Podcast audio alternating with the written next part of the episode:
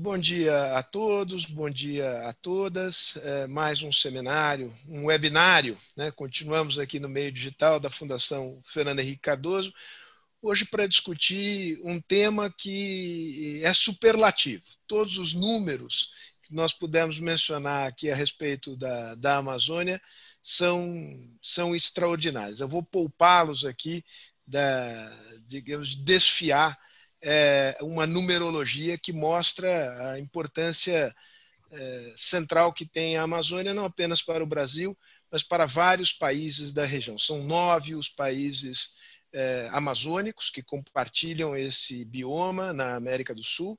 É, ele representa quase 50% do território brasileiro, é conhecido pela sua biodiversidade, cumpre uma função importante do ponto de vista climático é, para, para o Brasil e para, e para a região, é centro das atenções dos debates que mobilizam corações e mentes no Brasil e fora, é, e fora dele.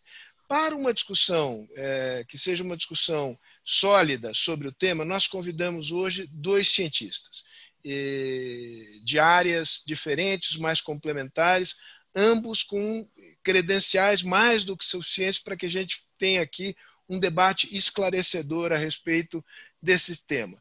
Por ordem alfabética, eu começo pelo Alfredo Roma, pesquisador da Embrapa, eu diria pesquisador fundador da Embrapa, está na instituição desde que ela passou a existir, no comecinho dos anos 70, 73, 74. Hoje atua e atua várias décadas na unidade da Embrapa, eh, na eh, da chamada Amazônia Oriental, sediada em Belém do Pará. É membro legendário eh, da Sociedade de Economia e Sociologia Rural, agraciado com vários prêmios, entre eles o mais importante prêmio que a Embrapa concede a pesquisadores, pesquisadores internos e pesquisadores externos, o, prêmio Frederico Menezes de Veiga, que compartilha com o Alfredo um, um, um traço comum. Ambos são amazonenses. É, Alfredo é primeira geração de brasileiros, seus pais, imigrantes japoneses, chegaram ao Brasil nas primeiras décadas do século, do século passado é, e foram colonizar Parintins, é, no, no Amazonas. É, basta dizer isso para frisar o fato de que Alfredo é um amazônida, conhece profundamente a região, conhece cada palmo é, do solo é, do solo é, amazonense. O, o, outro convidado é Carlos Nobre, é, conhecido de, de todos nós, é, um dos maiores, se não o maior climatologista brasileiro, cuja história se confunde com a história do Instituto Nacional de Pesquisa Aeroespacial, é um dos criadores do, do, do, do INPE, em particular, dos serviços, eh, me corrija se eu estiver errado, Carlos, do Centro de, de Previsão de Estudos Meteorológicos eh, do INPE, tem doutorado pelo MIT, é membro da Academia Brasileira de Ciência, é membro da Academia Mundial de Ciência integrou o IPCC, é um homem respeitado na discussão climática no Brasil eh, e no mundo. Ambos são também autores de livros e artigos. Eu recentemente, e aconselho a todos que, eh, que queiram também que leiam eh, dois artigos para os quais eu chamo a atenção. Um dos artigos do Carlos Nobre, o Projeto Amazônia 4.0, publicado pela Fundação Fernando Henrique Cardoso na, uh, no periódico Futurible em português, que está disponível no nosso site, no qual uh, Carlos Nobre apresenta a sua visão e uma proposta para o desenvolvimento sustentável uh, da Amazônia. E li também recentemente um, artigo do qual Alfredo uh, Roma é coautor, é, entre outros, com, com Zander Navarro, a quem eu aproveito para saudar e, e, agradecer a indicação é, do Alfredo, publicado na revista Colóquios, nós vamos disponibilizar o link, uma análise muito interessante da Amazônia na sua heterogeneidade, também com propostas E, olhando os dois artigos, eles evidentemente compartilham determinadas premissas, compartilham determinadas propostas, mas, a meu juízo, expressam visões que são visões, eh, em alguma medida, diferentes, e eu acho que é muito esclarecedor poder explicitar essas, essas diferenças aqui no nosso debate. Eu, eh, quais são as regras do jogo? Eu vou pedir ao Carlos Nobre que comece, fará uma exposição de 15, 20 minutos, Alfredo em seguida, ambos como bons cientistas, é, apresentarão PowerPoints, slides, é, e depois nós vamos fazer uma conversa e vamos introduzir as perguntas que nos chegarem do público, que podem ser enviadas aqui pela plataforma do Zoom ou pelo, na nossa página do Facebook é, na internet. Eu vou pedir mais um minutinho de paciência dos nossos dois convidados, um minutinho de paciência para os nossos comerciais. Eu vou pedir que a Giovana exponha a, a tela com as logomarcas dos patrocinadores da programação anual de seminários da Fundação Fernando Henrique Cardoso. Eu agradeço o apoio de todas e cada uma dessas empresas. Obrigado, Giovana. Bom dia, Carlos. Começamos por você. É, a palavra é sua. É, por 15, 20 minutos. Eu faço o papel chato aqui de administrar o tempo. Perfeito. Uh, Sérgio, muitíssimo obrigado. E eu vou compartilhar a tela, vamos ver se funciona direitinho.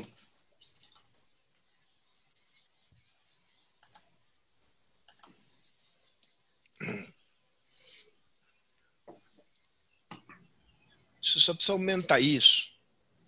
Vocês estão vendo a tela? Perfeitamente bem. Eu, pelo menos, perfeitamente bem. Perfeito. Então, deixa eu, eh, inicialmente, eu só quero mencionar uh, o que eu é, eu sempre fui um cientista da área climática, é, interação vegetação atmosfera, passei décadas da minha vida pesquisando essas interações, principalmente na Amazônia, e mas eu vou falar para vocês um pouco uh, por que é que, a partir de 2017, eu comecei esse projeto chamado Amazônia 4.0. É, é, a Amazônia está muito próxima de um ponto de não retorno. E nós, de fato, precisamos de uma nova bioeconomia de floresta em pé para a Amazônia. É, essa seria a, a minha conclusão principal da pergunta: quais caminhos para o desenvolvimento sustentável da Amazônia? É o que eu chamo Brasil Green Deal. Né? Pós-pandemia, todos nós estamos falando tempo todo qual é a retomada verde, qual é o, o, o Green Deal, e eu quero apresentar o que seria um Green Deal para o Brasil é, retomar. Em outras palavras, é, como transformar o Brasil na primeira potência ambiental da sociobiodiversidade do mundo. Não existe nenhum país que seja que tenha essa essa característica, né? E então vamos, eu vou, infelizmente, por, em 20 minutos eu não consigo contar toda a história, mas eu só quero nessa parte falar uma coisa muito clássica de 30 anos de pesquisa que nós temos feito na Amazônia. A floresta amazônica somente existe porque a floresta existe. Esses são resultados da evolução de dezenas de milhões de anos. Então, quando os, os, portugueses chegam, quando nós, na década de 70, chegamos na Amazônia, a gente não sabia ou não quis saber desse fato muito concreto. A floresta, o solo é muito pobre, 86% dos solos da Amazônia são pobres. E por que, que tem uma floresta tão rica em, em, em biodiversidade, tão rica em, em biomassa, em carbono, em tudo? Porque em dezenas de milhões de anos ela ela desenvolveu a mais eficiente reciclagem de água do mundo e também uma super eficiente reciclagem de nutrientes. Então, esse é um fato muito importante. Qualquer modelo para a Amazônia tem que levar isso em consideração. Não pode ser uma visão, eu só quero ver o solo. Ah, o solo me serve. Não, o solo é muito pobre.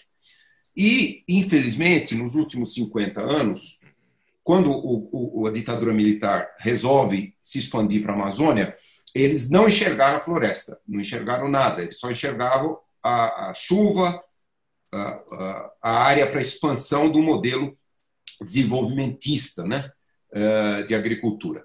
E, e, e eu, eu, eu, venho me preocupando muito disso. Isso é um paper publicado em 1990, 1991, na revista Science, na revista Journal of Climate, em que, de fato, foi a primeira vez que, quando eu criei essa, essa hipótese, na época era só uma hipótese, da savanização, essa área, essa área aqui em, em, em azul embaixo, lá, esse é um paper lá de trás, 30 anos atrás, falava: olha, se nós desmatarmos a Amazônia, essa área toda em azul vira savana. Não volta a ser floresta, porque a estação seca fica muito longa.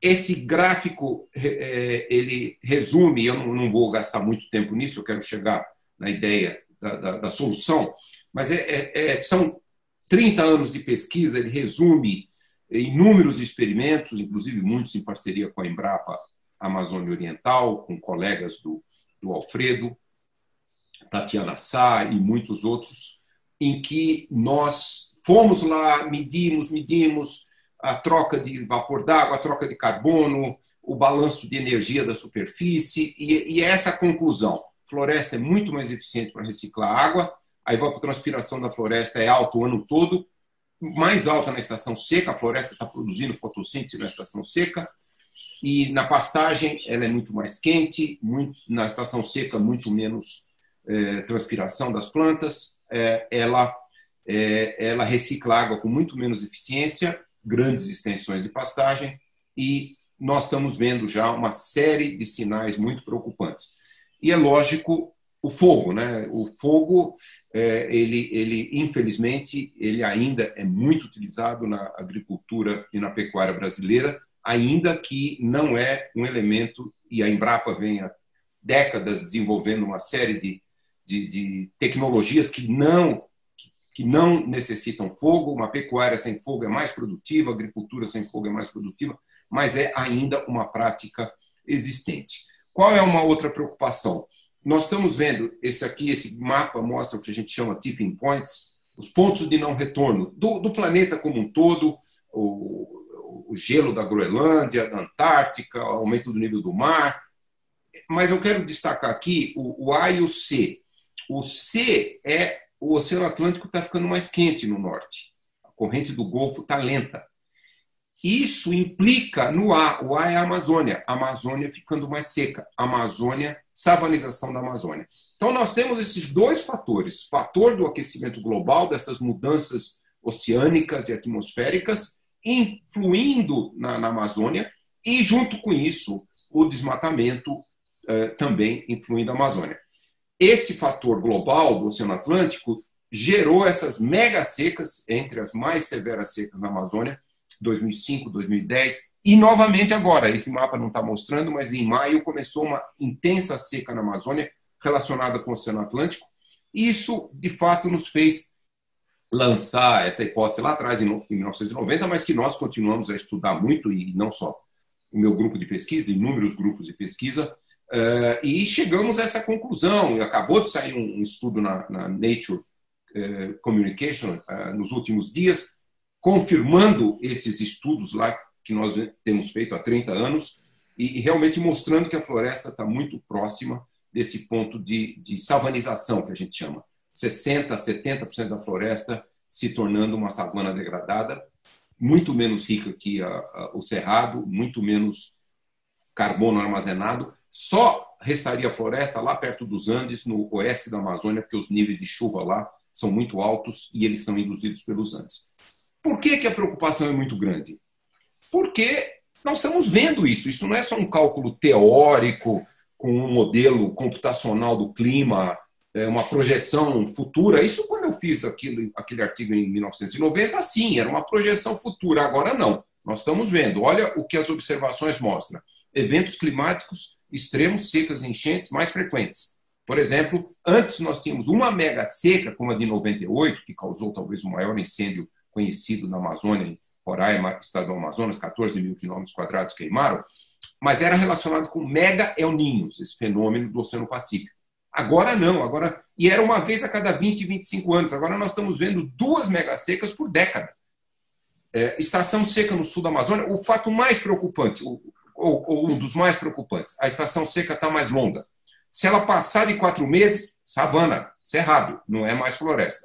Florestas no sul da Amazônia mostram uma redução na reciclagem de água. Inúmeros estudos mostram que a floresta está reciclando menos água. Elas estão removendo menos dióxido de carbono na atmosfera. Há um paper de uma colega do INPE, Luciana Gatti, agora em revisão na, na revista Nature, e que mostra que ali, norte de Mato Grosso, sul do Pará, a, a floresta, não estou falando nem área desmatada, a própria floresta não, não absorve mais carbono, ela passa a emitir carbono. E, e uma super preocupação: a taxa de mortalidade de árvores do clima tropical úmido está aumentando. Esse estudo também de, de 2019. E um estudo da semana passada mostra que está também havendo uma savanização da fauna, não só, não só da, das espécies de plantas. Própria espécie de típica da, da, do cerrado, da, da, savana, estão dominando e, e, e, as outras espécies em risco de extinção. Isso, então, fez, nos, nos fez sempre chamar muito atenção, chamar a atenção do risco das mudanças climáticas, da, dos desmatamentos, das queimadas, eh, para esse ponto de não retorno. Podemos evitar, evitar esse ponto de não retorno? Então, aí é uma escolha humana, em, em ambos os sentidos nós vamos para que trajetória? Distópica, aumento continuado do desmatamento, que é o que nós temos observado eh, nos últimos anos, principalmente 2019 2020, ou nós vamos para uma trajetória utópica, que é zerar o desmatamento, restaurar uma boa parte da floresta, principalmente com sistemas agroflorestais, e, e, e absorver carbono e reduzir o risco desse ponto de não retorno. É uma escolha nossa, é uma escolha nossa.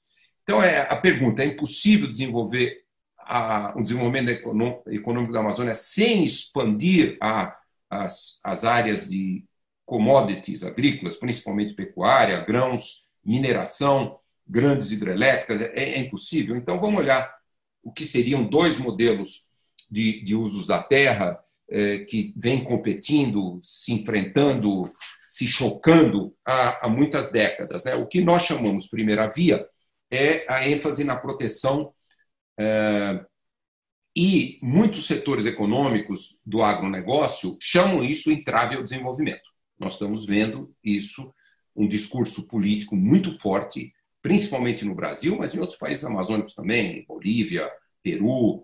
Talvez a Colômbia seja o único país, no momento, que tem um, um discurso político do governo federal numa direção de sustentabilidade.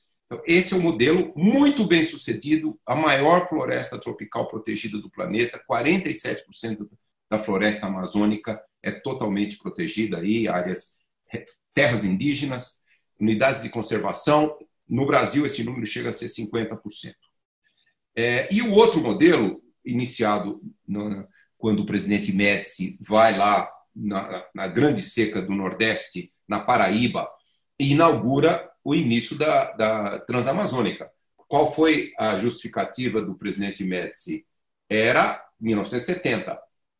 Temos que criar é, é, um espaço para esses pobres nordestinos que não superam a seca encontrar um, uma atividade econômica, melhorar de vida. E, e, e então, houve, na, na, década de 70, 75, 85, tinham 27 mil quilômetros quadrados, em média, sendo desmatados todo ano naquele projeto de colonização, principalmente com pecuária. Ah, e, e, e, aí a pergunta: é necessária a eliminação da floresta? Nós já temos aí 20% da, da Amazônia brasileira desmatada, temos 7, 8% bastante degradada também.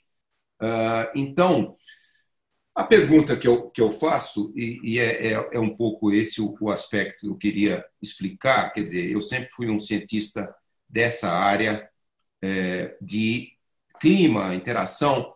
É, por que, que eu resolvi mudar um pouco de atividade científica? Porque eu cheguei à conclusão que essa primeira via, conservação, e a segunda via, o modelo intensivo, pecuária, mineração, agricultura, é, é, é, ele, eles estavam se chocando há muito tempo, e por mais que você tentasse melhorar a agricultura, chamada intensificação sustentável, não estava avançando. Então, nós precisávamos de uma terceira via, nós precisávamos realmente pensar num, num outro modelo para a Amazônia, muito distinto.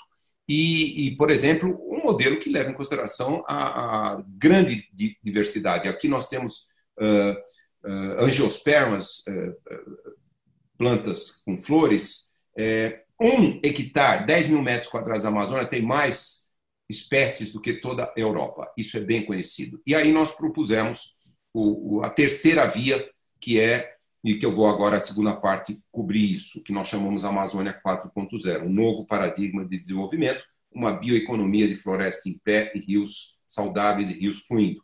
Nós temos publicado artigos científicos sobre isso, não, não vou entrar em todos os detalhes. Uh, esse é um, então um novo paradigma de desenvolvimento. Não existe país tropical desenvolvido baseado nisso. Então, é criado zero. Isso também é um enorme desafio para nós brasileiros, porque nós, os nossos modelos de, de, de desenvolvimento eles são muito copiados, né? Copiados, por exemplo, nós tropicalizamos, a Embrapa fez um belíssimo trabalho de tropicalizar a soja, mas copiou, copiou, é, tropicalizou uma cultura importante, obviamente, para a segurança alimentar, mas é, é, esse modelo da biodiversidade brasileira é uma coisa que nós temos que criar praticamente do zero. E qual que é a ideia? No século XXI, nós temos a quarta revolução industrial, modernas, acessíveis, baratas, utilizáveis, duráveis tecnologias. É, biotecnologia, digital, ciência dos materiais, como explorar o enorme potencial biológico e biomimético da Amazônia. É, estudos científicos, a Embrapa tem participado em todos eles, mostram um enorme potencial. Aqui, esse estudo, 450 espécies, Uh, o Alfredo conhece muito bem o mercado europeu, é só ir no mercado europeu você vê milhares de produtos da, da, da, da biodiversidade amazônica. Vamos comparar açaí, cacau, soja, gado. É, esse é, esses são dados do censo do IBGE, dados oficiais do, do governo brasileiro. É, esse, nesses cinco estados, 240 mil quilômetros quadrados usados para carne e soja, é o número ali 14 é, bilhões por ano, 2017. Veja açaí, cacau e castanha. O, o, o censo nem pega todos os outros produtos. 5,1 é, bilhões, 4,4 em sistemas agroflorestais. Veja a comparação: 12 mil reais por hectare por ano versus 604. Esses são dados oficiais. Por favor, pensem nisso. O açaí, outro, outros estudos têm mostrado, comparação do açaí com a soja, o açaí no estado do Pará ele tem uma rentabilidade sete vezes maior que da soja.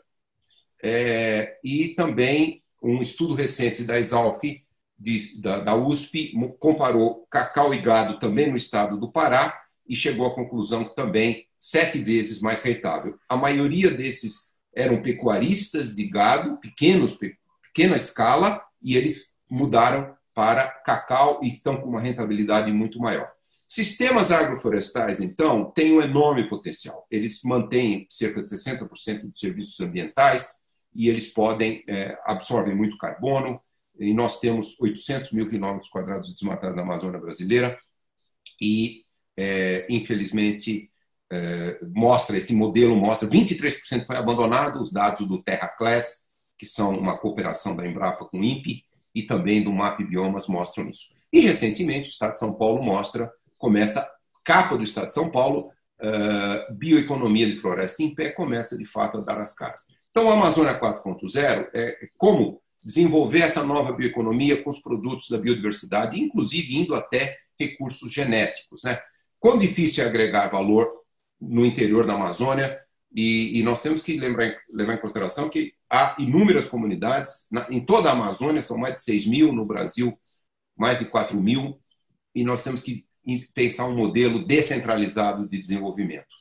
E é, e é essa que é a grande novidade. As, as tecnologias da indústria 4.0, pela primeira vez, elas mostram um enorme potencial. E eu vou muito rapidamente mostrar isso, passar muito rapidamente para vocês verem, começando com produtos prontos, né? Produtos prontos. Esses são vários produtos prontos o açaí, fragrâncias, perfumes, ativos, moléculas. Essa molécula da surucu, essa uh, veneno da surucucu gera fármacos, moléculas para fármacos de enorme valor.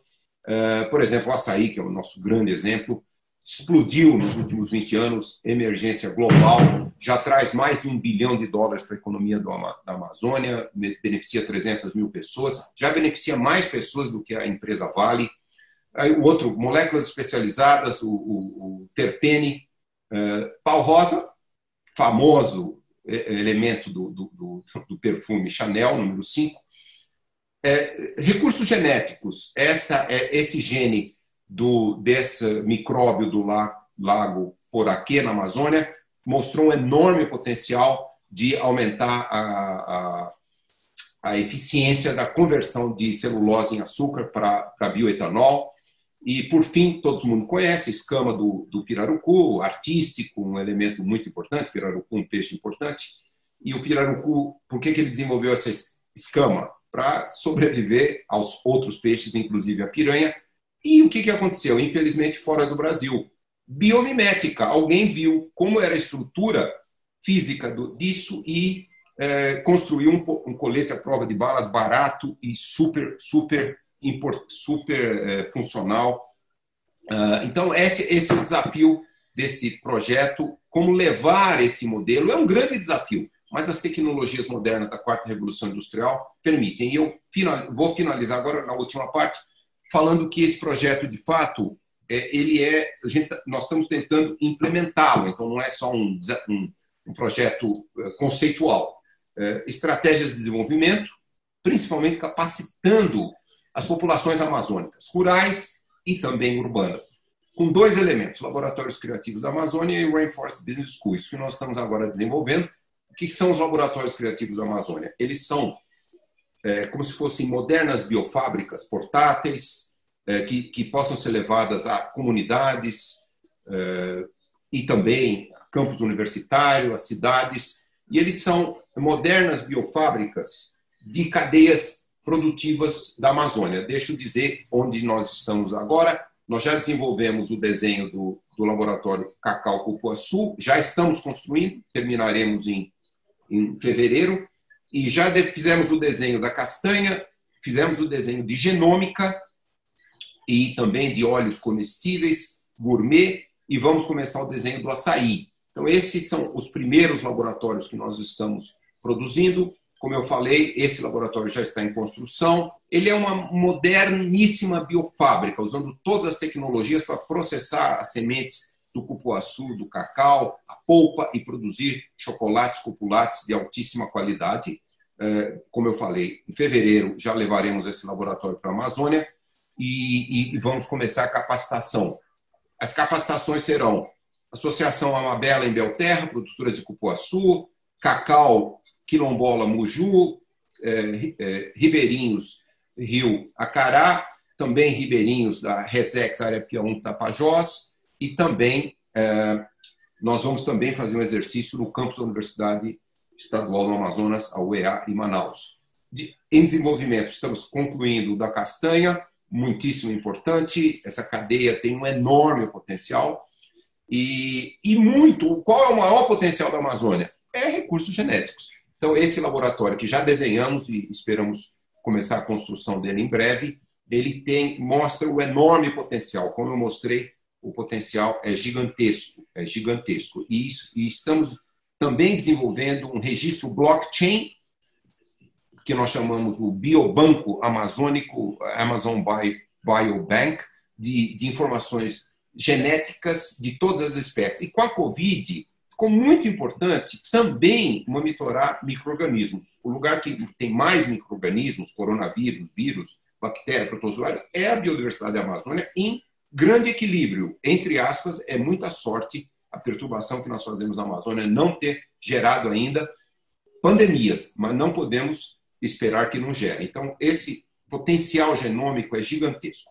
E esse é o laboratório que nós vamos iniciar a construção, esperamos conseguir financiamento para iniciar. E o segundo elemento é a é a Rainforest Business School, uma parceria do Instituto de Estudos Avançados da USP com a Universidade do Estado do Amazonas. Estamos agora desenvolvendo a plataforma online. É uma, é uma escola de negócios de floresta em pé muito moderna, uh, inovadora e que, e que vai ser um fórum para se estudar se, se, e também para formar jovens universitários. Nós estamos desenvolvendo uma plataforma online, uh, pra, até para os estudos virtuais também, para alunos de toda a Amazônia. Vai, tudo vai estar em três línguas: português, espanhol e inglês. Queremos que seja um centro que atraia jovens futuros empreendedores para essa nova bioeconomia. E eu termino com algumas questões. Qual a vantagem do Brasil no concerto das nações? Será que nós queremos ser eternos fornecedores de commodities para as nações industrializadas, que é o que nós temos? Há 25 anos o Brasil vem se desindustrializando. Então, essa é uma pergunta que nós brasileiros temos que responder. Uh, e eu acho que onde que o Brasil pode liderar? Vamos liderar semicondutor? Não. Vamos liderar em artefatos militares? Não. Onde nós podemos liderar? É através da nossa enorme bio, biodiversidade, essa bioindustrialização com as tecnologias modernas, a quarta revolução industrial, gerando essa bioeconomia tropical, que não existe. Eu ressalto, é um enorme desafio. Pode ser o primeiro país a, a se tornar uma potência ambiental da sociobiodiversidade, e isso é muito importante para a saúde do planeta, para a saúde humana e para a conservação dos nossos recursos. Conhecimento científico, junto com conhecimento tradicional, como base para esse modelo de desenvolvimento desse de nosso projeto Amazônia 4.0, via agregação de valor aos, à imensa biodiversidade brasileira. É, é possível, é, é, é, ou é um sonho, ou é excessivamente utópico? Não. É uma fusão de idealismo e realismo e inovação. Temos que inovar. Ah, portanto, eu concluo respondendo aquela pergunta que eu coloquei no início: como transformar o Brasil na primeira potência ambiental da sociobiodiversidade do mundo? Inovar é preciso. Muitíssimo obrigado.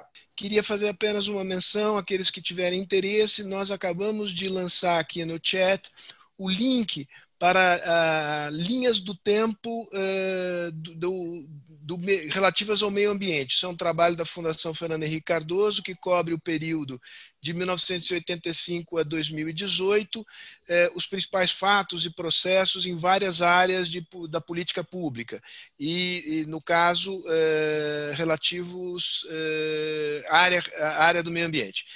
Alfredo, a palavra é tua é, por 20 minutos com generosidade da parte do, do moderador aqui. Se você precisar de ajuda, a Giovana joga a tela com os seus slides. Pode começar. Gi, pode lançar. Bem, em primeiro lugar, eu queria expressar meus agradecimentos à Fundação FHC e ao professor Sérgio Fausto pelo convite para participar desse webinar em companhia do professor Carlos Nobre, do qual tenho uma alta admiração e apreço. Como nosso tempo é muito limitado, eu vou tentar colocar dois recados aqui. A primeira é que é, é possível fazer uma agricultura sem desmatamentos queimada na Amazônia, desde que nós aumentemos a produtividade das atuais atividades agrícolas, né? promovendo o nivelamento tecnológico, porque a agricultura amazônica se caracteriza por uma grande heterogeneidade tecnológica. Né? é, tem produtos com baixa produtividade, média, alta, né? outros. Então, se a gente puder passar aqui de baixo para média e média para alto, nós já conseguiríamos um grande, um grande avanço. Né? Promover a, a, transição florestal, plantar culturas, cultivos perenes, etc., aí que o tempo não permite discutir. O segundo recado que eu queria colocar, eu queria chamar a atenção para muitas dessas propostas que estão sendo colocadas recentemente sobre a bioeconomia, a floresta em pé e o extrativismo vegetal, no qual eu vejo grandes limitações. Pode passar outra. Grandes limitações. E o terceiro ponto seria alguns, algumas conclusões com base nesses dois cenários. É, pode passar o próximo aí. Está travando aí?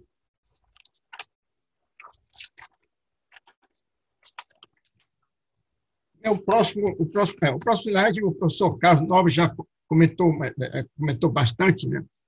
Acho que nós temos um desafio urgente aqui de buscar um desenvolvimento sustentável para a Amazônia. Né? A gente não pode esperar por propostas futuristas aí. Tá? Nós temos uma pobreza na região, tá nós temos 750 mil pequenos produtores que estão à espera de tecnologias, né? tem a questão da preservação do meio ambiente e tem um potencial produtivo já existentes que acho que nós podemos melhorar ainda. Então, nós também precisamos aproveitar os benefícios do que nós já destruímos. Né? Nós, nós já desmatamos aí 18% é, da Amazônia legal e eu acho que aí tem oportunidades aí. Pode passar o próximo aí. Tá? É, gostaria de deixar bem claro aqui que também não estou falando em nome da, de nenhuma instituição, apenas como amazonense, como agrônomo, como morador da região. Eu acho que os cultivos perenes têm um grande papel para a gente acabar com os matamentos queimados na Amazônia, tem um aspecto produtivo e ambiental. O cacau foi a primeira atividade é, econômica que a Amazônia conheceu, tá? que durou até a época da independência do Brasil, tá? Uma vez que já em 1746 o cacaueiro foi levado para a Bahia. Né? E quando saiu o cacau da Bahia, o cacau da Amazônia perdeu a competitividade. Hoje nós estamos assistindo o retorno do cacau às suas origens, tanto que a partir de 2015 o Estado do Pará se destaca o maior produtor brasileiro de cacau. Né? A outra experiência que nós tivemos foi com a borracha, né? do qual a nossa alegria durou enquanto estava crescendo aquelas 70 mil sementes seringueiras que os ingleses levaram para o Sudeste Asiático em 1876. Né? Então, quando saiu a borracha asiática, a borracha amazônica perdeu a competitividade. Aí, tá? Hoje, os paulistas estão fazendo uma revolução na seringueira. Né? Tanto que das dezenas de municípios do estado de São Paulo que plantam seringueira, nós temos lá oito municípios que produzem muito mais borracha do que em toda a região norte. Né? A gente fica falando muito de seringueiros, extrativistas, resex, mas a participação da borracha extrativa não representa hoje nem meio por cento em termos de borracha natural. Né? Outra cultura que também que eu acho que tem um grande potencial aí, porque o Brasil importa 50% de óleo de dendê, 85% de óleo de palmista, né? esse é o dendezeiro aí, no qual nós, nós, o Brasil paga anualmente entre 350 milhões de dólares a 450 milhões de dólares de importação. Tá? E nós precisamos aí, temos 200 milhões de hectares, podemos dobrar essa área plantada de desejo para acabar com as importações num programa de 5 a 10 anos. A mesma coisa com a seringueira, que desde 1951 o Brasil é um grande importador de borracha. Aí. Nós estamos importando aí de 75 até, caímos agora para 60%, né? mas pagando aí todo ano aí algo em torno de 350 milhões de dólares de importação de borracha de um produto que saiu aqui da Amazônia. Aqui. O cacaueiro, a mesma coisa aqui. Nós precisamos dobrar essa área plantada de cacaueiro aqui, uma vez que o Brasil também importa o cacau. O açaí também seria outra planta da biodiversidade que nós precisamos plantar também. Né? É, é, Para mim, não tem sentido essas comparações que estou fazendo entre açaí com soja, açaí com gado. É, o mercado de açaí é mercado de açaí, mercado de soja é soja, mercado de carne é carne. Tá? E muitas dessas cifras estão colocadas com açaí estão infracionadas aí. Tá, né? O máximo que um produtor de açaí está ganhando é 1.500 dólares por, por, por, por hectare. Aí. Aquele que liga aí uns 2.500 dólares. Na Amazônia tem outras experiências, por exemplo, o caso do Guaranazeiro, do, do, da pupunheira. Né? Uh, hoje, a Bahia, desde a década de 80, a Bahia é o maior produtor de Guaraná, concentrando aí de 65% até 75%. A pupunha, São Paulo, Bahia e Santa Catarina concentram 80%, mais de 80% da área plantada de, de. Tem outros exemplos aí de essas coisas boas da Amazônia que são transferidas para outros locais. Pode passar o próximo aí.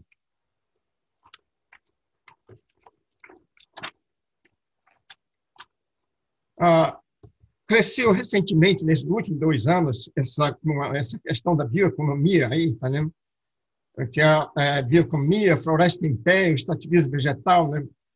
Há exatamente 30 anos, em 1990, e no auge da discussão do Chico Mendes, né, eu publiquei esse artigo na última página da revista Veja, dizendo que o extrativismo vegetal é muito bom quando o mercado é pequeno, mas quando o mercado começa a crescer, o setor extrativo não tem condições de suportar o crescimento da demanda.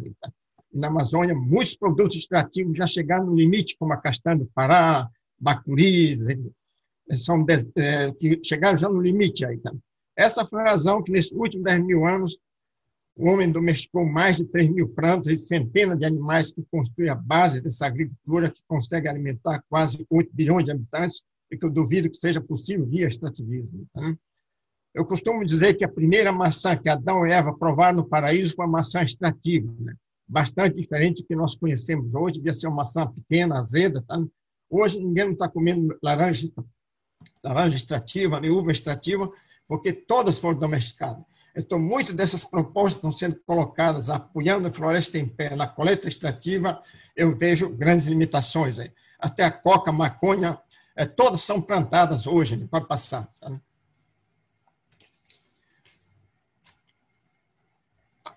Acho que um, um, dos grandes defeitos dessa atual política da, da bioeconomia, dessa, do enfoque da floresta em pé, Acho que nós precisamos sair desse discurso abstrato da biodiversidade aí, sabe? Nós precisamos, precisamos, a partir de agora, nominar quais são essas plantas aí, sabe? Dizer que não, é, dizer que nominar pelo menos 15 ou 20 no qual nós poderemos fazer um grande esforço da sua domesticação. Tá? Por exemplo, Tucumã tem uma grande importância regional para o estado do Amazonas aqui. A castanha, que é um fruto que o mundo inteiro conhece, a oferta extrativa já chegou no limite, você pode dobrar o preço, triplicar, que você não consegue mais aumentar. Nós estamos pagando aí 80 reais, 100 reais, já chegou até 120 reais por um quilo de castanha. Nós temos aí uma meia dúzia de espécies madeireiras da floresta amazônica que teriam um grande interesse silvicultural aí. Tá? Por exemplo, Paricá, os, eh, os madeireiros, os, o pessoal que eh, eh, faz reflorestamento chegaram a plantar 80 mil hectares, Hoje estão querendo deixar de plantar paricá, porque apresenta um estande totalmente desuniforme. Umas árvores engordam muito, outras ficam pequenas. Né? A mesma coisa com a castanha. Quando você planta, umas produzem muito, outras produzem pouco. Né? Bacuri, por exemplo, é outra planta, outra fruta também que eu acho que tem o mesmo potencial do açaí, né? mas de um ponto de vista regional. Né? É a polpa de fruta mais cara que tem no momento é do bacuri, né? custa 45 até 60 reais. Né? O piracu, por exemplo, é tipo de um peixe que a gente tem que fazer um tremendo esforço de, da sua domesticação para assegurar o seu criatório em bases, em bases seguras para os produtores aí. Fica falando muito em Chanel número 5, pau rosa aí, mas o Chanel número 5, desde 1990, não leva uma gota de pau rosa, porque não tem pau rosa na Amazônia mais. Nós já devíamos ter plantado pau rosa há 20 a 30 anos atrás, para a gente tivesse aquela mesma produção que a gente tinha na década, década de 50. Tá? Pode passar o outro. Eu gostaria de colocar, falar um pouco sobre a experiência da imigração japonesa, que tem, é, tem algumas ligações que eu acho interessante.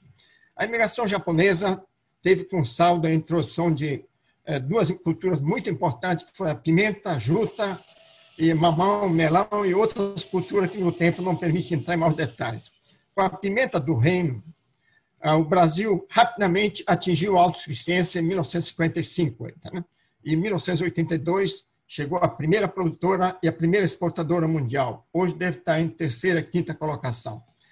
Da produção de pimenta hoje no estado do Pará, 52% vem de pequenos produtores com áreas menores do que 2 hectares. Aí, tá? Hoje é interessante que, desde 2018, o Espírito Santo é o maior produtor de pimenta do país aqui. Tá? Tá. A juta foi outra cultura que foi trazida pelos imigrantes japoneses, né, para atender a indústria sacarias, que é o estado de São Paulo tem uma grande demanda por causa da produção de café. Né? E aí o Brasil atingiu a autossuficiência em 1953 e a juta tinha seu apogeu na década de, década de 60, quando mais de um terço do PIB do estado do Amazonas era decorrente da safra de juta. Tá, né? ah, a juta tem uma ligação histórica familiar, porque foi, foi o meu avô que fez essa, essa aclimatação da juta, né? tanto que ele é cidadão do Pará, cidadão do Amazonas, etc. O que eu quero trazer de. O mamão também foi outra planta é, trazida pelos imigrantes japoneses, que começou no estado do Pará, que mudou o hábito de consumo de mamão no Brasil, que antes a gente consumia aqueles mamões grandes, e introduziu esse hábito de consumo mamão individual. E hoje o Espírito Santo é o maior produtor, o maior exportador de mamão. Melão foi a mesma coisa, começou na Amazônia. O que eu quero trazer de recado dessa experiência japonesa é que os pequenos produtores da Amazônia adotam rapidamente tecnologias complexas, como juta, pimenta, né? Processo plantio, beneficiamento. Com isso, eu quero bater aqui é, um conjunto de propostas que também querem jogar na Amazônia, é, que os pequenos produtores vão, vi vão viver de vender carbono, vender serviços ambientais, crédito carbono, eu acho que nós temos muitas outras alternativas produtivas mais importantes do que ficar vendendo carbono, serviços ambientais. Que, para mim, vai ser vítima do seu próprio, próprio sucesso mais tarde. É para passar. Bem, eu acho que a política ambiental brasileira carrega um grande equívoco aqui, apesar do sucesso que nós tivemos de 2004 até 2015, porque não foi acompanhada pela utilização daquelas áreas que nós já destruímos no passado. Aqui. Tanto que publiquei esse artigo em 2005, que nós deveríamos aproveitar os benefícios da destruição. Nós precisamos baixar esse custo da recuperação da Amazônia, está muito caro. Um pequeno produtor de feijão aqui no Nordeste Parense chega a pagar 250 reais por tonelada de calcário, enquanto esse calcário em São Paulo e Minas Gerais custa aí em torno de 100 reais, 120 reais no máximo aqui. Esse custo de recuperação está muito alto aqui. Então, nós já, nós já desmatamos aí 70, praticamente 18% da Amazônia, representa aí uns 78 milhões de hectares, né? em torno de três vezes São Paulo, que mais nós somos do Rio Grande do Sul, Santa Catarina e Paraná. Então, bastaria usar uma fração dessa área aí que a gente teria uma, uma grande possibilidade de a gente reduzir essa pressão de desmatamento esquemada. Pode passar. Bem, a pecuária representa a maior forma de uso da terra na Amazônia. Daqueles 78 milhões de hectares matados, 61% é pasto aí. Então, é nesse setor aqui que nós precisamos trabalhar intensivamente, aí, se a gente quer, queremos reduzir desmatamentos queimados aqui. Tá, né? É, apresenta uma produtividade heterogênea. Nós vamos encontrar aqui pequenos produtores de leite do sul do Pará e lá em Rondônia, onde destaca na produção de leite, tirando 4 litros, 6 litros de leite no máximo, enquanto aqui um produtor de Minas Gerais ou de São Paulo pode tirar dobro, triplo dessa quantia aqui. Então, precisamos fazer um choque tecnológico dentro desse setor aqui. Tá? Quer dizer que, é, mas não indo contra esse setor aí, que eu acho que não tem, nós temos de aliar com esse setor aqui. Sabe? Nós temos na Amazônia aí, que praticamente hoje, 40% do rebanho brasileiro está concentrado na Amazônia, na Amazônia legal aqui. Os americanos são os maiores produtores de carne do mundo, com menos da metade do rebanho bovino brasileiro. E o Brasil é o maior exportador mundial de carne. Dessa área de pastagem, praticamente aí 40 milhões de hectares são pasto em bom estado. Se, os, se as pastagens na Amazônia duram entre 10 e 12 anos, nós precisamos recuperar todo ano pelo menos aí 10% dessa área, torno de 2 milhões ou 3 milhões de hectares para evitar pressão em cima da floresta densa ou vegetação secundária. E nós temos 10 milhões de pastagem degradada, que é uma área superior a Pernambuco, Portugal, que é aí que deveria avançar plantio de cacaueiro, plantio de dendezeiros, é, próprio cultivo de grãos, etc. Pode passar. Bem, interessante que nesses eventos sobre a Amazônia a gente fala muito pouco sobre peixes aí. Tá? O Brasil fez uma revolução na avicultura aí, sabe? Desde 2007, o Brasil produz muito mais carne de frango do que de carne, carne bovina. Aí. O desmatamento da Amazônia teria sido muito maior se a gente não tivesse essa oferta de carne de aves. Aí. Tá? Quando estudava agronomia em Viçosa, na década de 60, o frango era considerado um pet comestível. Aí, que o pessoal dava de presente para pessoa que morava na cidade, para pessoas doentes, para mulheres em resguardo. Hoje o frango sai lá de Santa Catarina para ser vendido aqui em Belém ou em outras capitais aqui da Amazônia. Aqui, tá? A mesma coisa acontece com a maçã de Santa Catarina, que é vendida aqui em praticamente qualquer rodoviazinha do interior aqui. Né? Muitas vezes, consumir fruta na Amazônia é mais caro do que a maçã. Né? Pode passar aí. Enquanto a linha do peixe é uma linha reta. Né? E já para encerrar, o que eu queria colocar aqui, em termos de pastagem, na Amazônia nós temos 48 milhões de hectares. Uma política de longo prazo é tentar reduzir essa área aí, como disse, via aumento de produtividade. Reflorestamento na Amazônia, nós temos apenas um milhão de hectares. É a mesma coisa que os paulistas têm, ou então os gaúchos têm lá no Rio Grande do Sul. aqui. Nós precisamos dobrar essa área de, área de reflorestamento. Cultivos anuais, nós temos 20 milhões de hectares. Hoje, o estado do Pará é maior produtor de mandioca desde a década de 90, maior produtor de abacaxi desde 2015, maior produtor de dendê, maior criador de bubalinos. Né? Agora, não se justifica que um, que o Estado do Pará, sendo o maior produtor de mandioca, o pequeno produtor esteja colhendo 13 a 14 toneladas de raiz de mandioca, enquanto os paranaenses, aí, que é o segundo produtor brasileiro, esteja tirando três vezes essa quantia aqui. Então, nós precisamos fazer um choque também de produtividade nesses, nesses cultivos anuais aqui. E cultivos perenes, que são a grande vocação da Amazônia, nós temos 700 mil hectares, a política seria dobrar essa área aqui. Tá, né? Por exemplo, cacau, como já mencionei, nós temos 200 mil hectares plantados de cacaueiros, nós podemos dobrar essa área nos próximos 5, 5 a 10 anos para acabar com as importações, que pagamos aí algo também, é, 200, 200 a 300 milhões de dólares todo ano. Né? E aí, então, precisamos fazer um, é, um, um plano nacional do cacau. O Dendê também mesma coisa que eu mencionei lá. O Brasil importa, paga 450 milhões de dólares. Precisamos também dobrar essa atual área plantada de dendezeiros, aí 200 mil hectares, nos próximos 5, 10 anos. A seringueira, como disse aqui, não se justifica que o Brasil fique importando borracha que poderia ser plantada. Criação de peixe incentivar e precisamos apressar essa transição florestal. A cobertura florestal na Amazônia vem sempre decrescendo e quando que a pergunta é quando vai assumir a forma de um U aí? Eu acho que a floresta amazônica ainda vai arder por um bom tempo. Se vai arder por três, quatro, cinco anos, vai depender de alternativas tecnológicas que nós precisamos é, colocar agora no, no, no, momento aqui, e não depender de propostas futuristas. Né? Então, precisamos apressar. Domesticação de biodiversidade, já falei.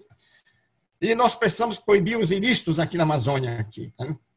Acabar com o desmatamento ilegal e daqui a 10 anos, 15 anos, acabar com o desmatamento legal, narcoeconomia, narco, é, contrabando de armas, contrabando de, é, de, de, da flora, da fauna, é, do invasões de áreas indígenas, etc. Então, tem um monte de ilicitudes que precisariam ser, ser também é, cobradas. Gente, era mais ou menos isso que eu tinha de colocar, baseando-se numa, numa ideia de uma proposta mais assim, curto prazo, que nós precisamos aí, se realmente nós estamos querendo acabar com os desmatamentos queimados na Amazônia. Muito obrigado é, pela atenção.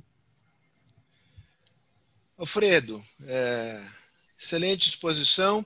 É, curiosamente, eu, eu, vou dar início aqui à nossa, à nossa conversa, e eu estava aqui formulando mentalmente a pergunta que faria, e acaba de me chegar uma pergunta aqui do Gabriel Domingues, que, a meu ver, sinteticamente é, é, põe o, põe, vai ao ponto.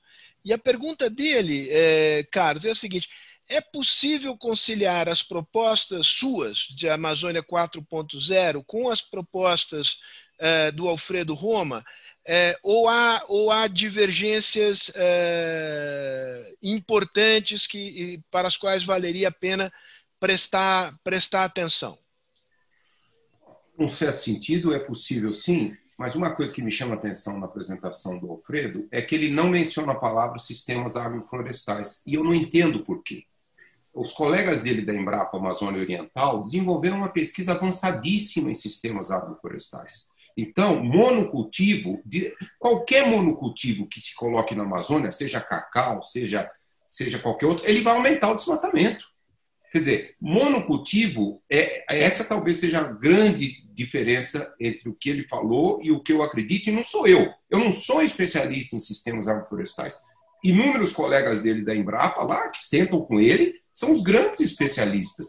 O sistema de Tomeaçu, dos descendentes de japoneses, o mais importante, o mais importante sistema agroflorestal da Amazônia, lá da, da cooperativa de Tomeaçu. Mais de 70 produtos produzidos em sistemas agroflorestais, junto com, com roças de, de mandioca, de, de pimenta, sim. Mas você não imaginar um modelo em que tem os sistemas agroflorestais, como eu mencionei na minha palestra, isso é resultado científico, sistemas agroflorestais como o do, de Tomé Açu, que são super estudados, tem mais de, de 200 artigos científicos, inclusive da Embrapa, eles mostram que esses sistemas são rentáveis, eles mantêm 60% da biodiversidade, eles, eles, eles melhoraram muito. Quando a gente olha a, a, a classe, a, a, classe social dos, dos participantes, e não só os descendentes japoneses, não, todos os membros daquela cooperativa, eles a grande parte deles eram classe E e D, hoje eles já são classe C, muitos chegaram à classe B.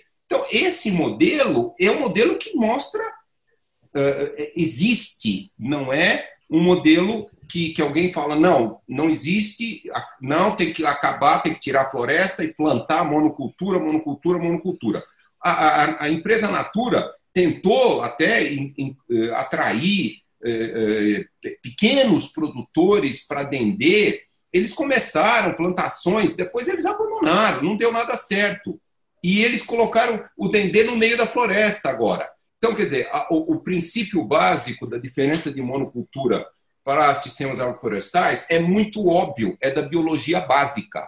A floresta evoluiu com biodiversidade.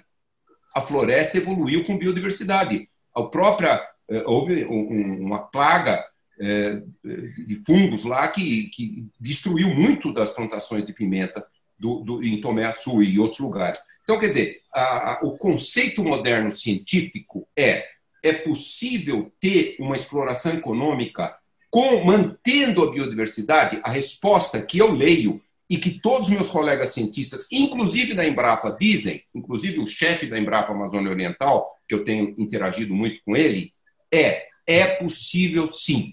Então, essa é a minha discordância maior com o Alfredo. É possível ter um sistema agroflorestal mantendo 60% da biodiversidade rentável, lucrativo, com produção de escala, como, como tem acontecido com, com o açaí e, e, e em muitos sistemas agroflorestais. E aí eu finalizo essa, essa intervenção dizendo o seguinte: nós temos que aprender com milhares de anos de culturas indígenas. É, é uma, é uma é, é, é, assim, um, uma coisa muito atrasada a gente chegar e achar que nós sabemos e os indígenas não sabiam. Os indígenas é, antropizaram a floresta amazônica. É, hoje tem muito mais espécies, indivíduos, vamos dizer assim, das duas espécies de açaí, porque eram o alimento dos indígenas. Eles foram a terra preta de indígena, eles pegaram o solo super pobre da Amazônia e foram desenvolvendo métodos para aumentar a fertilidade dos solos. Os indígenas desenvolveram mais de 500 variedades de mandioca. Lógico, isso num prazo muito longo, milhares de anos, e hoje a ciência moderna traz soluções no prazo de anos. Então, é, é lógico, eu sou totalmente a favor da ciência moderna também. Mas eu acho que é importante, essa que é a grande diferença. Por quê? Porque o mundo está olhando muito para a Amazônia, a maior floresta tropical. E se a gente não conseguir um modelo inovador, que a maior parte da restauração florestal nas áreas já desmatadas, como o Alfredo mostrou os números aí, é, 23% dos 800 mil quilômetros quadrados foram abandonados até. A pecuária, o governador, Helder Barbalho, ele diz publicamente, a pecuária no estado do Pará é baixíssima produtividade, 0,9 cabeças de gado por hectare, 90 quilos de carne por hectare por ano. E o próprio governador fala, não dá mais para continuar assim. Então, é, eu acho que, eu, eu, não tenho assim, eu acho que o Embrapa está fazendo, o que o Alfredo está fazendo é uma pesquisa de altíssima qualidade, mas a, a única diferença é monocultura leva a desmatamento. Então, eu sou totalmente a favor de sistemas agroflorestais com tecnologias modernas, com produção em escala, com produção avançada, uh, e, e, e, a exploração, sim, de muitas espécies da biodiversidade é lógico que pode ser feita e, e deve ser feita. Uh, o, o, Alfredo coloca 20, eu acho que ele está sendo muito modesto o potencial da biodiversidade amazônica é milhares, não é dezenas. Alfredo, a sua, a sua opinião aí sobre, sobre os sistemas agroflorestais. Não, eu trabalho muito sobre SAFs. Sabe? Agora, nós precisamos acabar com um certo romantismo que tem em cima de SAFs. Aí, Os SAFs aí depende muito de uma, não é apenas misturar plantas aí tentando imitar a floresta, não vai depender muito do mercado daquelas plantas componentes aí, sabe? Então, para o SAF, para você funcionar, tem que ter uma cultura eixo que gere renda aí, sabe? Então, tem muitos SAF, só em Tomiaçu tem 442 SAFs. A grande maioria, uma grande parte são SAFs antieconômicos aí, sabe? O SAF que dá renda hoje envolve cacaueiro, envolve açaizeiro, envolve cupuaçuzeiro, então depende muito do mercado que você do, das plantas componentes aí, tá? Agora eu entendo que SAF tem muito mais viabilidade do que você recomendar Resex, por exemplo, aí, em termos de melhorar a renda. Agora nós temos também acabar com romantismo Fredo, que que são, SAF. Desculpa, desculpa. O que, que são Resex? É, a SAF eu entendi que são sistemas agro, agroflorestais, mas Resec eu fiquei é, no ar, não entendi. É só viver do extrativismo, reservas extrativistas. Tá? Ah, tá bem. Então, uh, os, os SAFs aí vai depender muito do, da, daquelas plantas componentes, né? Então, e é, é, é muitas propostas estão colocando que a gente vai montar um SAF como se fosse um instalar de dedos aí, sabe? A montagem de um SAF para viabilizar, isso demora 10 a 15 anos para gerar renda de fato aí, né? Não existe solução mágica para a Amazônia aí, tá?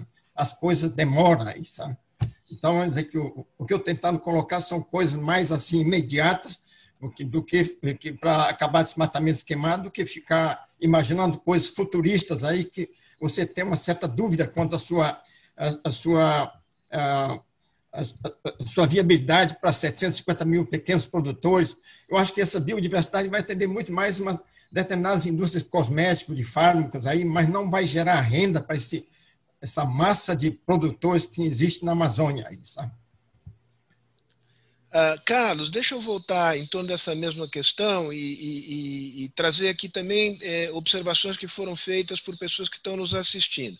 Tem, tem, se eu entendo bem o argumento do Alfredo, eu, eu, acho que tem um ponto forte no argumento dele. Eu queria que você lidasse com esse ponto forte do argumento, que é, é, é basicamente é o seguinte: é, é, a, a, viabilização e a maturação, é, chamemos de bioeconomia Amazônia 4.0, se dará, é, incerta e se dará no longo prazo. Ele me parece que não está dizendo que não se deva enveredar por esse caminho. A questão é que, digamos, há demandas de curto prazo, que são demandas de natureza socioeconômica é, e que colocam pressão sobre as florestas, é, as quais precisam ser enfrentadas por, com outras é, ferramentas, ou com outros modelos, ou com outras, é, outras dinâmicas.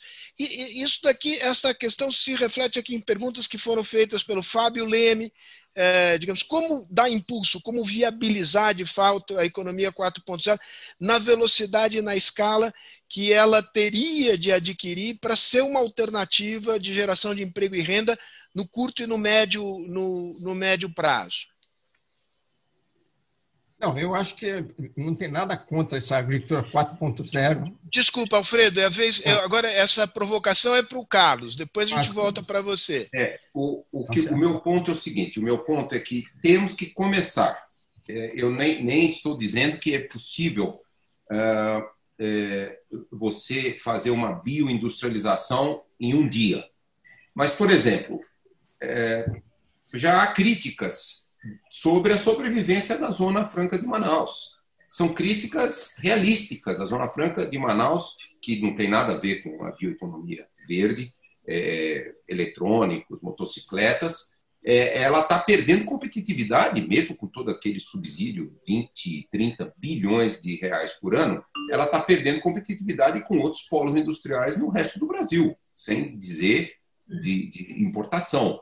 Então, é, o, o, qual é impossível imaginar um país desenvolvido, eu estou falando do Brasil como um todo, sem industrialização. E também a Amazônia. A Amazônia não vai ser uma Amazônia de classe média dos, desses 750 mil pequenos agricultores, etc., se nós não tivermos cadeias da industrialização.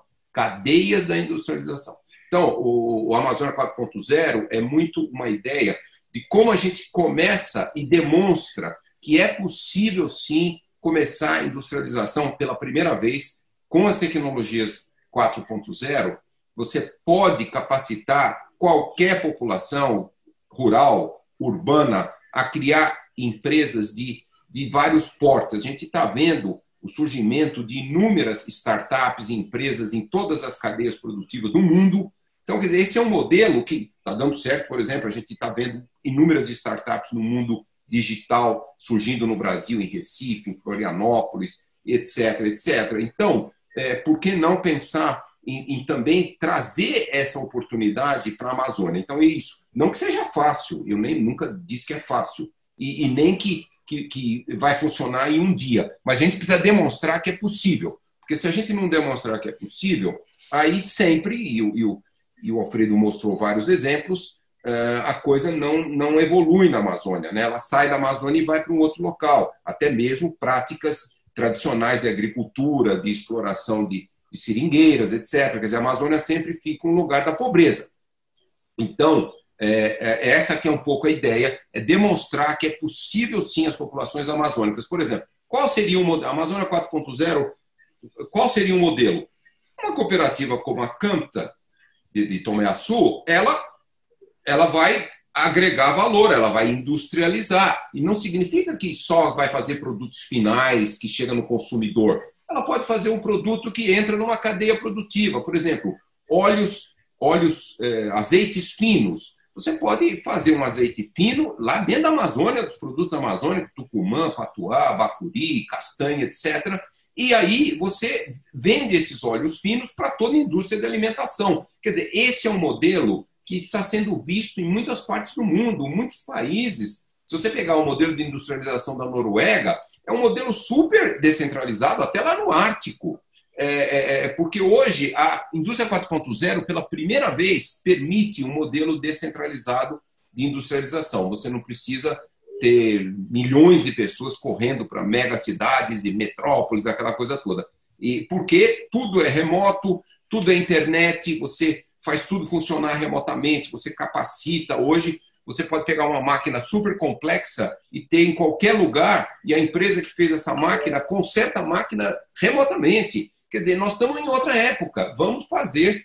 É futurística? É, mas ah, uma outra coisa da indústria 4.0 que ela está nos propiciando é que as transformações industriais do 4.0 elas não levam décadas, elas levam anos. Então essa essa um pouco a, a ideia eh, de demonstrar viabilidade. Por isso que eu mencionei num dos slides o, o primeiro exercício de, de com o laboratório Cupuaçu Cacau vai ser com a Associação das Mulheres Produtoras de de Cupuaçu, de Amabela, o Alfredo certamente as conhece muito bem, e, e, e que é sistemas agroflorestais, é, com uma, uma, boa dose de produção. Mas aí, quando, se a gente consegue que essas cooperativas, que são urbanas e rurais, todas as cooperativas na Amazônia são semi-urbanas e rurais, eles estão muito ligados com cidades, é, e se essas cooperativas começarem a desenvolver agroindustrialização, é, se você olha até cooperativas super bem sucedidas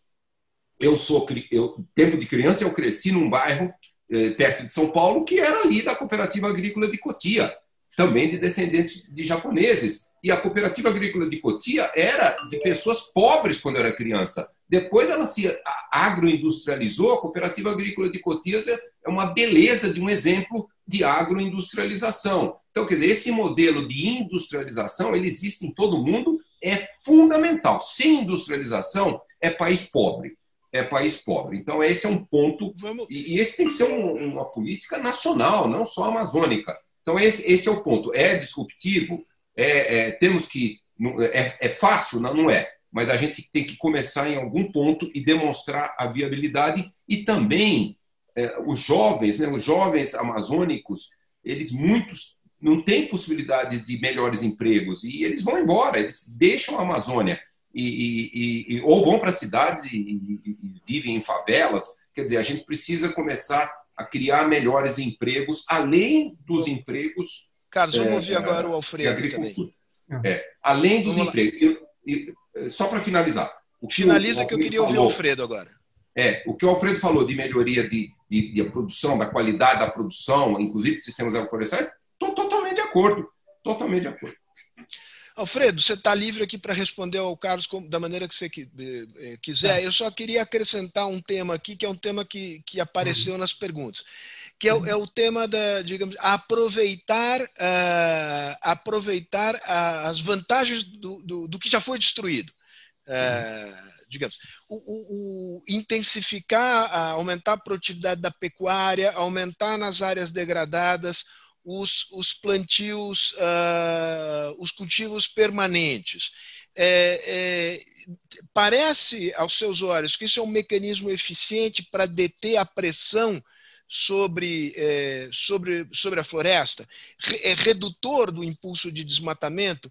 Por quê? Isto, é, isto gera emprego e renda é, de maneira é, é, mais importante do que as alternativas apresentadas aqui pelo Carlos?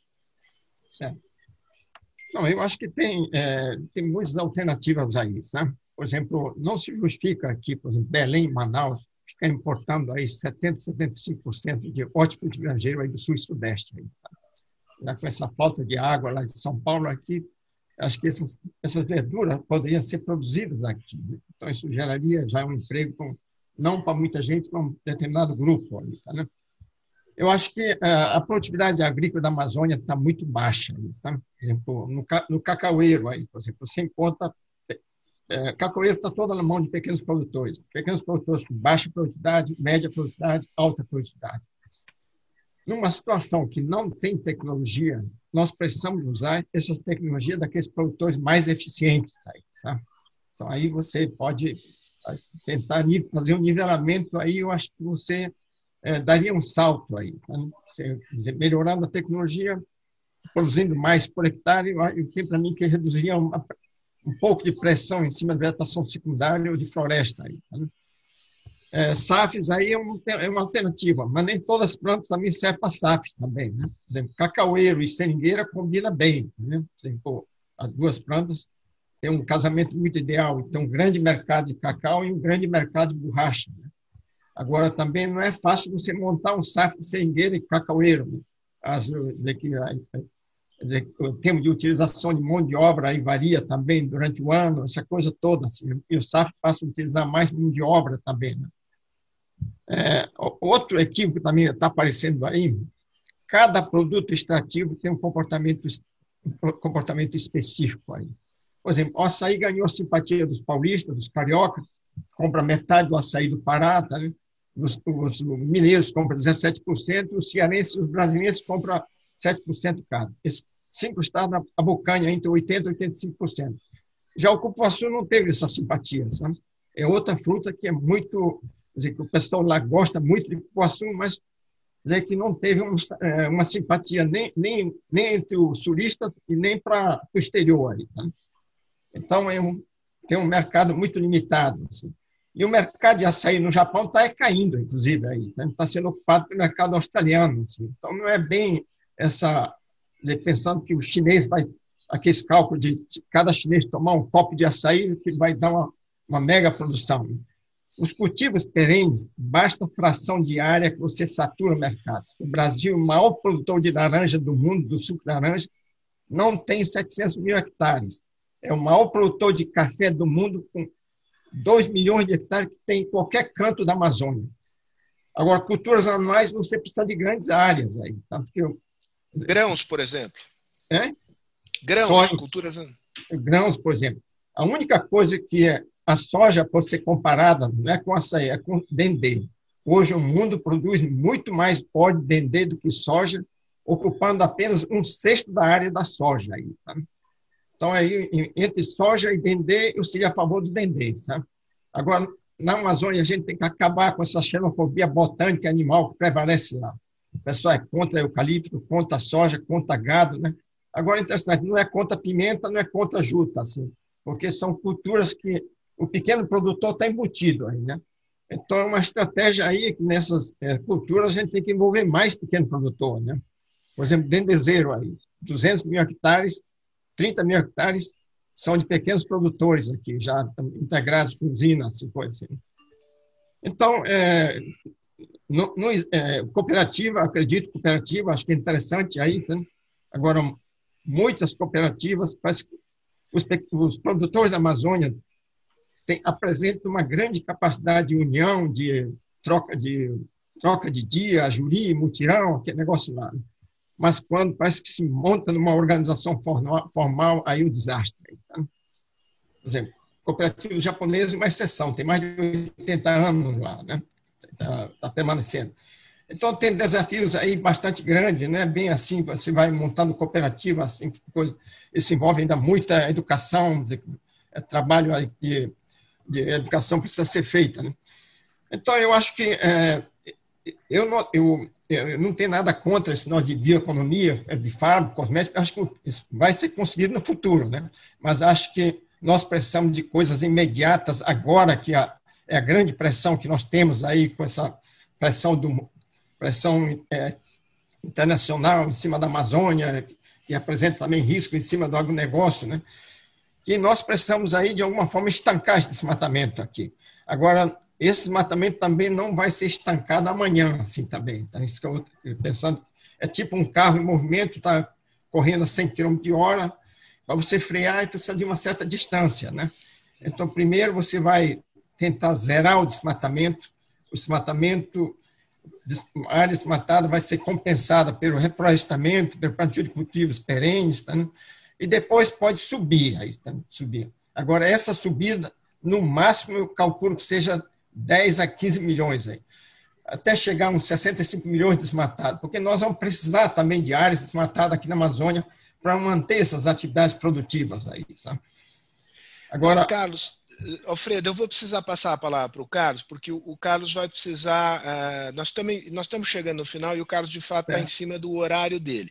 É, Carlos, eu queria. Eu tenho várias perguntas, tem perguntas muito interessantes aqui que eu, eu não vou poder fazê-las, vou apenas mencioná-las de passagem, sobre por que não aproveitar, quer dizer, um pouco a comparação, por que eh, o investimento nos laboratórios e não o aproveitamento de instituições e infraestruturas já existentes, como o Centro de Biotecnologia da Amazônia e, e as instituições de pesquisa. Se você quiser abordar essa questão, eh, eu te deixo à vontade. Mas me parece interessante a, eh, a, essa última fala do, do, do, do, Alfredo, mostra que tem um ponto de tensão importante na, na, na visão de vocês, que tem a ver com o tipping point. A, sua ideia, digamos, é que eh, nós estamos chegando perto do tipping point e que, portanto, o estancamento do, do da, da taxa de expansão do desmatamento é urgente, sob pena de entrarmos num processo irreversível de, de savanização. É, isto que disse o Alfredo agora, de que nós precisamos de mais espaço desmatado, é, é, te preocupa? É, a que distância nós estamos do nosso tipping point e que, quais são as políticas necessárias para evitar que é, alcancemos esse tipping point? Seria necessário, por exemplo, é, tornar o, o, o, mudar o código florestal e torná-lo ainda mais rígido no que diz respeito à, à área de, de desmatamento permitida na, na Amazônia? Olha, no 90%, acima de 90% dos desmatamentos na Amazônia são ilegais. Então, a última frase do, do Alfredo, nas conclusões dele, acabar os, os atos ilícitos, seria suficiente se nós fôssemos eficientes em e reduzir esse risco. Então, infelizmente, o crime organizado controlou todo o processo, a grilagem, roubo de terra, roubo de madeira. É, é, esse vetor, esses vetores do desmatamento na Amazônia são, infelizmente, controlados pelo crime organizado. E, e não é simples, não é fácil, não. Então, o, é, por outro lado, novos desmatamentos, na minha opinião, não são necessários, porque, como existe uma área imensa desmatada, 23%, também estava lá no gráfico do Alfredo, 23% do, do, dos 800 mil quilômetros, viu, Alfredo? O número já chegou a 800 mil, você falou 780 mil quilômetros quadrados, mas nos últimos dois anos já fez chegar alguns dados do, do INPE, do sistema de INPE, do INPE chamado PRODES, é, bateu 800 mil quilômetros quadrados. 23% do, dos, do, da análise do, da Embrapa e do INPE Terra Class mostrou que foram abandonados. Então, quer dizer, tem um 23%, isso é 200 mil quilômetros quadrados, e como o Alfredo falou bem, você pode ter altíssima produção, produtividade, não usando uma área gigantesca. Áreas gigantescas são usadas para coisas como pecuária, de baixíssima produtividade, e como o governador Helder Barbalho fala, 0,9 cabeças de gado por hectare. Há vários exemplos no estado do Pará de pecuaristas que tem três, quatro cabeças de gado por hectare, o sistema de rotação de pastagens, não usam fogo. Quer dizer, é, é infelizmente, essa pecuária mais produtiva e, e, dentro de um modelo do século XXI, uh, que é chamado agricultura regenerativa, esse é o modelo, e a Embrapa muitas, muitas áreas da Embrapa fazem pesquisa de agricultura regenerativa. Agricultura do século XXI, e eu dou um dado, eu dou um dado.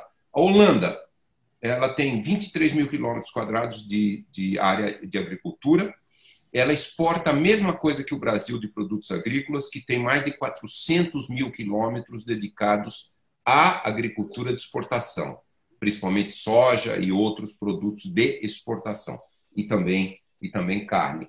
Então, é, mostra que a agricultura do século XXI ela é chamada agricultura regenerativa, ela é mosaico, ela tem uh, áreas com alta produtividade, cercado dos biomas naturais, seja floresta, savana, mata atlântica, tudo. Ela é verticalizada, ela é periurbana. Até a China está indo nesse caminho de agricultura. Então, o Brasil tem que acordar.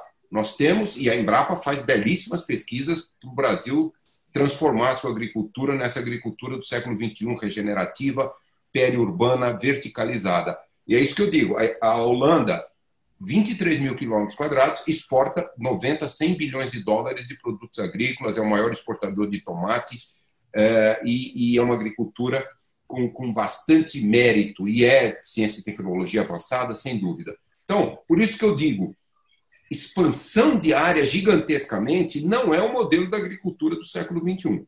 Então, o Brasil entrar nesse modelo é aumentar a produtividade. O Alfredo defende isso insistentemente. E eu também. Todos nós defendemos. E, e essa agricultura regenerativa, mosaico, um aumento muito grande da, da, da, da, produtividade de tudo, de tudo, inclusive, vamos dizer assim, pecuária, que é o maior vetor, Uh, esse é o modelo, esse, esse é o modelo, e não esquecendo também que uh, quem tem que se também pensar a tendência de consumo, né? Globalmente falando, começa a ter uma tendência muito forte de diminuição do consumo de carne, substituição pela proteína, carne, proteína vegetal. Essas são tendências mundiais que o Brasil não pode não observar, não observar. Então essas são tendências. Eu vou pedir encarecidamente desculpas que eu já estou atrasado um outro compromisso. Carlos, é, obrigado, Sérgio. Muito bom debater com o Alfredo. Parabéns ao Alfredo pelo trabalho dele, um dos mais importantes pesquisadores brasileiros e, sobre a Amazônia e a Amazônia. Carlos, antes de você nos deixar, queria falar duas coisas. Uma, primeiro te agradecer. E a outra, já nós aqui ficarmos antenados, foi uma pergunta que o Sérgio Schneider fez, lembrando a Berta Becker, falando sobre a relação rural-urbano na Amazônia. Porque nós nos esquecemos muitas vezes que 80% da população amazônica vive nas cidades. Não será possível abordar esse tema, você passou aí por ele, é, mas então fica aqui o, o, compromisso com o Sérgio de, em algum momento, a gente voltar a esse tema. Tivemos aqui mais de 300 pessoas nos assistindo. O, de fato, há um problema na internet do, do, do Alfredo. Mas, enfim, acho que eh, tivemos aqui uma boa, uma boa jornada e eu me, eu me despeço eh, de todos aqui e do Alfredo em especial.